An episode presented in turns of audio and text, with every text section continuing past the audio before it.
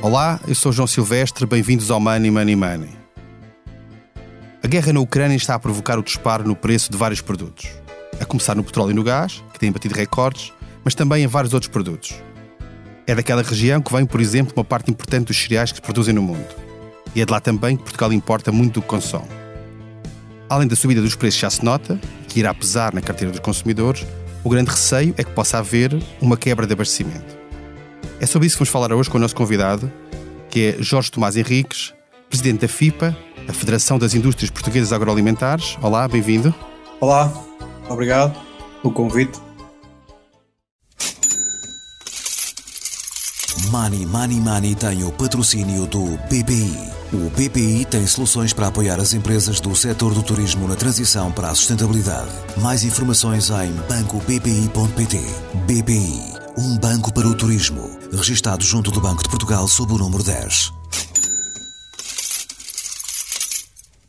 Eu começava por perguntar, no fundo, esta, esta pergunta que eu acho que é o que vai muito na cabeça de, da maior parte dos portugueses, ou de muitos portugueses que se preocupam com estas questões, que é Há, de facto o risco de Portugal ficar sem abastecimento de cereais ou ter que racionar os cereais que utiliza por causa desta guerra? Bom, uh, a resposta uh, não, não é assim tão óbvia, mas de qualquer forma, uh, Portugal tem no domínio dos cereais, estamos a falar dos trigos panificáveis por um lado e por outro lado dos trigos forrageiros, mais o milho, tem alguns mercados diversificados de onde importamos a maior parte dos cereais e do milho que necessitamos para abastecer as nossas unidades de produção. Este, este conflito, que, que é a guerra entre a Rússia e a Ucrânia, a invasão da Ucrânia por parte da Rússia, naturalmente que acrescentou uh, um conjunto significativo de problemas ao nosso abastecimento externo. Uh, em primeiro lugar, a nossa preocupação, e tenho que dizer aqui, é de solidariedade com o povo da Ucrânia, que ele sim é o primeiro atingido por esta guerra hedionda e por esta invasão impensável no século XXI uh, e numa Europa uh, que julgávamos livre deste tipo de conflitos. Uh, para Portugal, naturalmente que este, esta situação traz-nos problemas acrescidos, como já disse, porque uma parte significativa do milho eh, que necessitamos em Portugal, nomeadamente para a produção de alimentos compostos para animais, vem da Ucrânia. Mais de 40% eh, do milho eh, que transformamos em Portugal eh, vem deste destino. Para além de milho, naturalmente que importamos da Ucrânia outro tipo de, de, produtos, nomeadamente a colza, importamos girassol para extração em Portugal e importamos óleos alimentares. Ah, ao momento, uh, o que tem acontecido é que, portanto, as importações de milho uh, ficaram uh, suspensas, não recebemos mais nenhum carregamento e as reservas em Portugal deste, deste cereal representam qualquer coisa como para 3 a 4 semanas do abastecimento normal no nosso país. depois. Deixa-me só perguntar-lhe assim, uma coisa que tem, tem a ver com isso da questão das reservas, que é esta guerra já dura há duas semanas, portanto, eu, já havia alguma perturbação, até alguma ansiedade, alguma incerteza antes disso, e portanto, segundo diz que três, quatro semanas de reservas significa que já passaram duas, eventualmente, mais ou menos. Portanto, ao dia de hoje, qual é, é a capacidade de, de reserva que Portugal tem? Ou seja, em termos de milho, como estava a dizer, uh, temos cerca de 3, 4 semanas. Porque, entretanto, depois do conflito, havia alguns carregamentos que estavam em circulação eh, e que, foram, e que foram chegando. Uh, e depois temos, naturalmente, as reservas próprias, mais o milho que importamos uh, de outras geografias. O grande problema relativamente a este tipo uh, de produto, de matéria-prima, é que não temos grandes alternativas no mundo. Ou seja, há efetivamente outros países produtores, como é o caso dos Estados Unidos, o Brasil e a Argentina, mas relativamente às duas geografias têm-se apresentado vários problemas. Dos Estados Unidos, o primeiro problema é que estamos a falar que uma parte significativa do milho é transgénico, portanto não obedece às regras da União Europeia, uh, e o milho uh, que poderia vir da Argentina e do Brasil também uh, não está conforme as regras da União que dizem respeito, nomeadamente, aos limites mínimos de resíduos e à questão dos pesticidas. é algo que está neste momento a verificar-se e, e uma tentativa com a Comissão Europeia de ver como é que podemos efetivamente transpor estas dificuldades no abastecimento, mas na realidade, com esta queda, quebra no abastecimento por parte da Ucrânia, nós vimos, podemos vir a ter um sério problema, sobretudo se nos lembrarmos que o país está numa seca extrema, Uh, tem chovido agora nos últimos dias, mas isto é, como se costuma dizer, uma gota d'água no oceano, e isto, todo este tempo que tem feito, mais, uh, digamos, a ausência de água nas barragens interiores e nas, nas barragens de produção elétrica, uh, as, as culturas de primavera-verão estão comprometidas uh, relativamente a uma parte significativa uh, das produções que tínhamos previstas. Relativamente à questão uh, dos trigos, uh, panificáveis não é desta, desta área do globo que nós importamos, portanto, o problema não é tão grande, mas depois acresce, como já uh, indicou no início de, da sua intervenção, temos o problema dos preços, porque os preços Exato, função... eu, ia, chegar precisamente a essa questão para lhe perguntar, ou seja, independentemente, ou seja, mesmo que seja possível ultrapassar o problema da escassez, há uma subida de preços que é mais ou menos generalizada e que tem um preço no mercado mundial depois se irá repercutir mais, mais depressa ou mais devagar, depende da localização, em todos os preços que, que daí advêm, nomeadamente no casso do, do trigo, por exemplo, do, do, pão. Não? O que é que nós podemos esperar nesse é. sentido?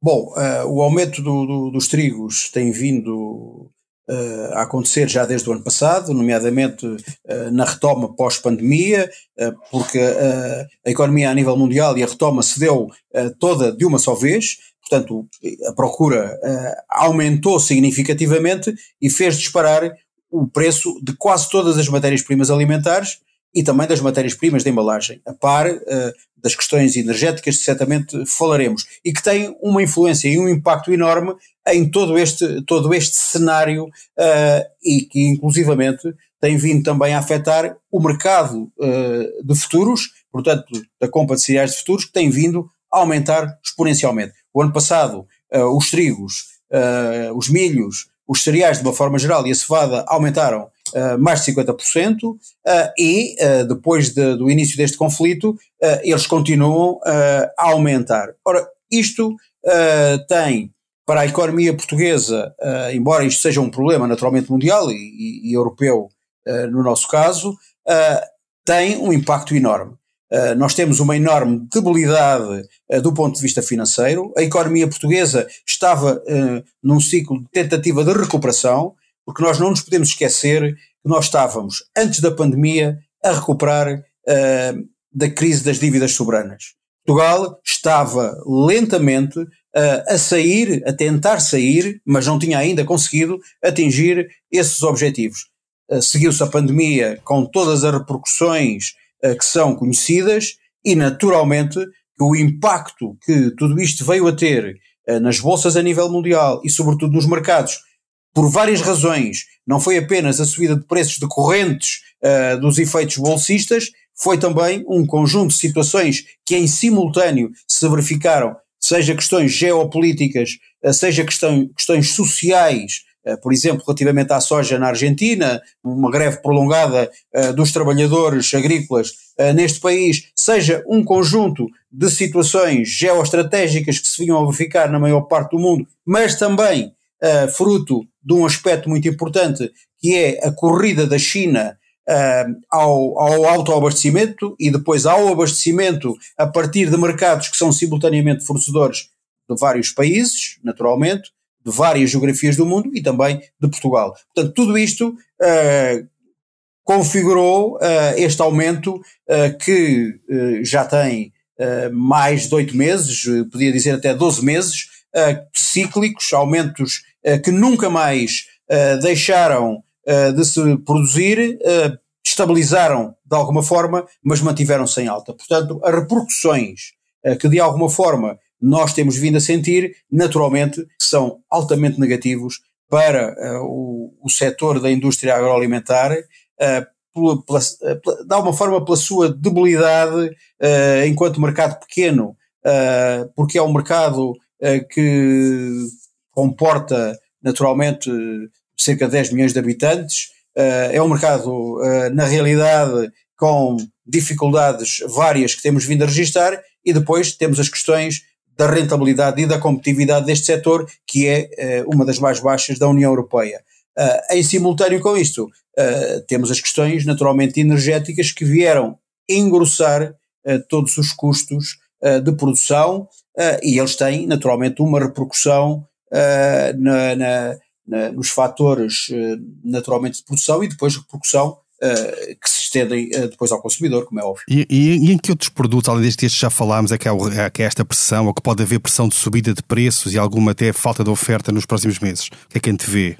Bom, de uma forma geral, quase todos os produtos, todo, quase todas as matérias-primas alimentares, estamos a falar por pressão dos preços, já falámos da soja, que é absolutamente importante para nós, todos os óleos vegetais de uma forma geral, os cereais que já falámos, Uh, e depois um impacto enorme relativamente às matérias-primas de embalagem. E quando falamos de matérias-primas de embalagem, estamos a falar de todas, desde o vidro às matérias-primas de alumínio, às matérias-primas de metal, que hoje fazem parte da maioria das nossas embalagens, e também, naturalmente, de todos os plásticos que hoje são utilizados na indústria agroalimentar, sejam eles os PVCs, sejam o, o, o que são hoje a, a, generalidade, que são os PETs.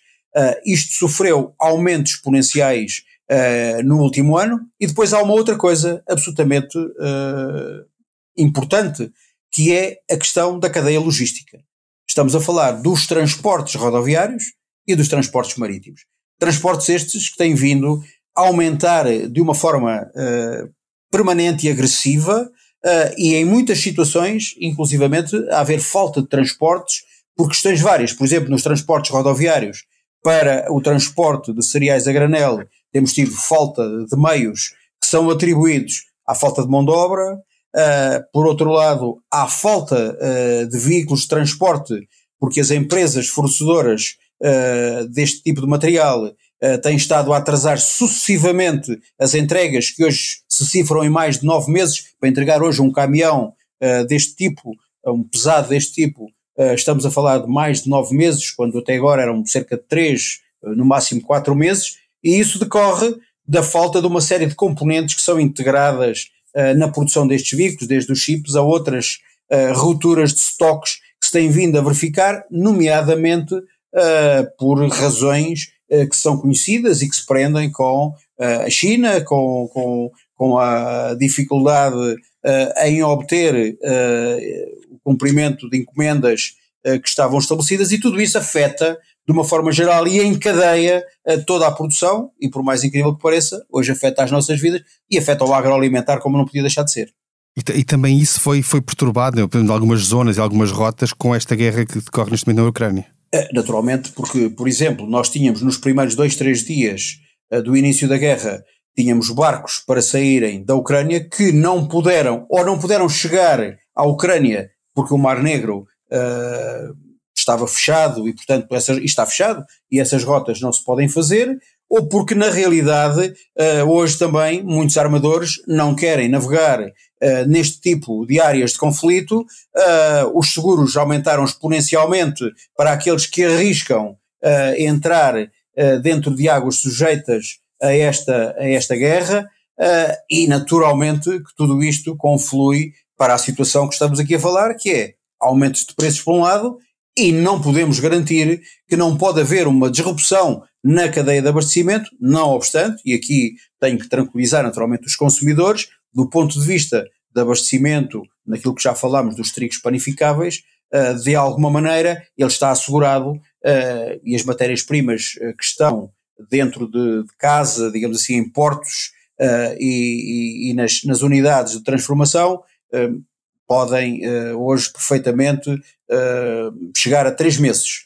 E depois, como disse, os abastecimentos não vêm desta, desta geografia, vêm de outros de outros fornecedores de, outros, de outros países, e aí temos eh, de alguma forma assegurados, com exceção, naturalmente, das perturbações que estamos aqui a falar, sejam elas uh, indiretas uh, que o conflito provoca, sejam aquelas que já estávamos a viver uh, na cadeia logística, na cadeia de abastecimento. E, e, tendo em conta que esta guerra, daquilo que se prevê, daquilo que é, que é expectável neste momento, não parece que ela vá acabar tão depressa, portanto as perturbações continuarão durante algum tempo, é, é de esperar, na sua opinião, que esta pressão sobre os preços continua e a questão da logística, tudo isto continua durante mais meses, durante até ao fim do ano ou eventualmente no próximo ano? Sim. É esse o cenário base neste momento. A previsão que tínhamos feito na FIPA relativamente antes do, do conflito, antes do conflito se desenhar, ainda se falavam de um, alguns rumores, uh, nós tínhamos previsto que antes do final deste, deste primeiro semestre não iria haver nenhum abrandamento nesta, neste aumento uh, em cadeia uh, dos preços das matérias-primas. Neste momento, uh, face a essa situação, à situação mundial, à retoma do Covid e, por outro lado, à guerra, à invasão da, da, da Ucrânia pela Rússia, nós estimamos que antes do final do ano não teremos nenhuma estabilidade relativamente a preços. Nós estamos convencidos que os preços continuarão a subir porque temos as matérias-primas fundamentais que são os combustíveis e o gás natural, que ainda não falámos aqui, e o gás natural aumentou mais de 400% eh, para as indústrias que renovaram contratos, estamos a falar de 400%. Eu não tenho memória na minha vida de, de, ouvir falar, nem nos tempos mais difíceis que Portugal viveu, nas diferentes crises que foi, foi tendo ao longo destes últimos 40 e qualquer coisa anos, uh, ouvi falar de aumentos uh, desta grandeza. Este aumento do gás natural uh, é outra das situações que impacta negativamente a par, naturalmente, das questões uh, da energia elétrica uh, e uh, dos combustíveis.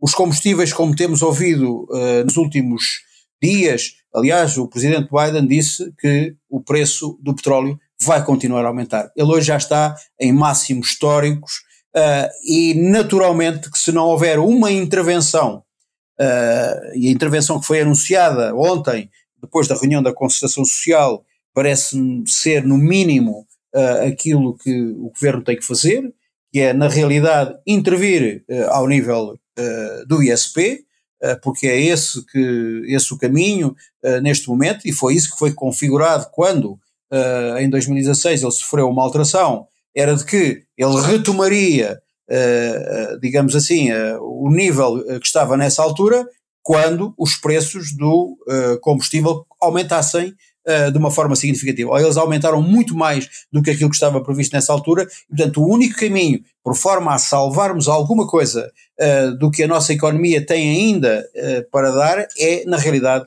intervir a nível energético, nomeadamente nos combustíveis, que é onde o governo tem possibilidade de intervir, reduzindo uh, a fatura uh, e, portanto, o custo uh, neste, neste, neste produto. Deixa-me só regressar um bocadinho atrás à questão dos cereais para lhe fazer uma pergunta. Também tem a ver aquilo com, com que pode ser o papel do Estado neste tipo de situações, que é, faz sentido, ou Portugal deveria ter uma reserva estratégica de cereais? Bom, nossa, eh, esta eh, é hoje muito difícil uh, discutir, mesmo com a União Europeia, e nós temos vindo a falar no tempo de que a Europa devia ter uma reserva, uma reserva estratégica. Mas infelizmente a Europa e os governos apenas se lembram uh, da situação uh, das reservas quando as crises estão à porta. Uh, nós habituámos-nos a comprar e a receber just in time, por encomenda, e ao fim de três semanas, no máximo, tínhamos o produto em casa. ora, isso, quando existem conflitos desta natureza, sabemos que as perturbações podem originar gravíssimos problemas. Nós defendemos que tem que haver uma reserva estratégica e, sobretudo, tem que haver uh, alguma uh, estrutura, uh, infraestrutura logística de armazenamento. Portugal tem, com as diversas situações a nível do país, estamos a falar, por exemplo, do Porto de Lisboa, e nomeadamente dos silos da Silopor, e estamos a falar dos outros portos, algumas dificuldades logísticas quer em termos de espaço, mas sobretudo uh, por razões técnicas e de eficiência dos portos nacionais e da cadeia logística de abastecimento a nível dos cereais. Uh, e que não se tem vindo a resolver uh, ao longo dos anos. Nós costumamos dizer que os portos portugueses são os menos eficientes e os mais caros da Europa. e este é um problema que é permanente, que não se tem conseguido alterar e, na realidade, Portugal necessita uh, efetivamente de rever esta situação a nível dos silos portuários. O esforço que tem estado a ser feito, uma vez mais, são pelas empresas, uh, que não têm conseguido repercutir no preço final todos estes aumentos de custos e têm estado a sofrer uma enorme penalização porque têm que, neste momento, uh, procurar matérias-primas onde elas são difíceis de encontrar e por preços mais elevados e a tentar aumentar uh, o nível desse, desse estoque. Ele tem-se conseguido e conseguiu-se durante a pandemia uh, e neste momento ele está nos mínimos que já referi há pouco. E na sua opinião, qual é, que, qual é que era a dimensão adequada para uma reserva desse tipo em termos de necessidades de consumo? Para quanto tempo?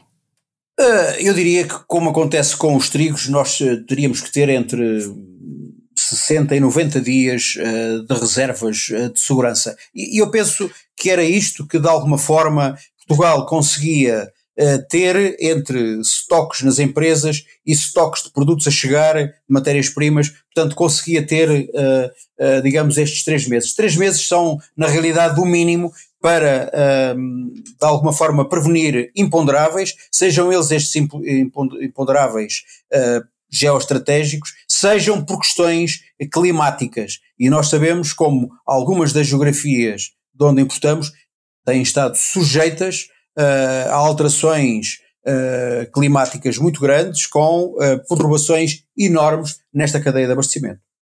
Há pouco falava na, na, questão de algumas geografias, dos Estados Unidos por causa de, dos OGMs, ou de, sim, sim. dos organismos modificados geneticamente, e também a América do Sul, por questões mais de formalidades e de legais. Acha, acha que a Europa precisa, perante estes, estes problemas que está a ter agora, que já vinham antes da guerra e que se agravaram com a guerra, precisava de repensar a PAC, ou pelo menos abrir algumas das regras da PAC? Bom, a PAC eh, foi repensada recentemente. Este problema que estamos a falar uh, dos OGMs que nós temos absolutamente respeitado uh, e em Portugal eles não são utilizados, nem sequer são comprados, mas eu acho que não deve haver tabus, as questões têm que ser efetivamente discutidas e têm que ser discutidas, sobretudo, sem terem por trás nenhuma questão ideológica, isso tem sido, sobretudo, questões ideológicas muito mais do que questões de saúde que têm, de alguma maneira, travado sequer a discussão. A discussão é sempre feita à volta uh, de um cenário que coloca o, estes trigos, perdão, estes milhos, sobretudo os milhos, uh, numa situação uh, de impossibilidade de serem trabalhados e inclusivamente serem discutidos. E sabemos que algumas produções que foram ensaiadas em Portugal, em alguns momentos da história, foram sendo atacadas por pequenos grupos que preferem este tipo de ações à discussão e, sobretudo, à evidência científica. Não há nenhuma evidência científica relativamente a estes produtos, mas nós temos, naturalmente, respeitado e acolhido, uh, e a indústria portuguesa uh, tem-no feito, aquilo que são as decisões uh, da União Europeia, da Comissão Europeia, e as regras que estão em vigor. mas, na realidade, há momentos em que temos que pensar, efetivamente, estas situações por forma a que o abastecimento não seja uh, colocado em perigo e o abastecimento dos produtos necessários à alimentação das populações não venha a ser comprometido.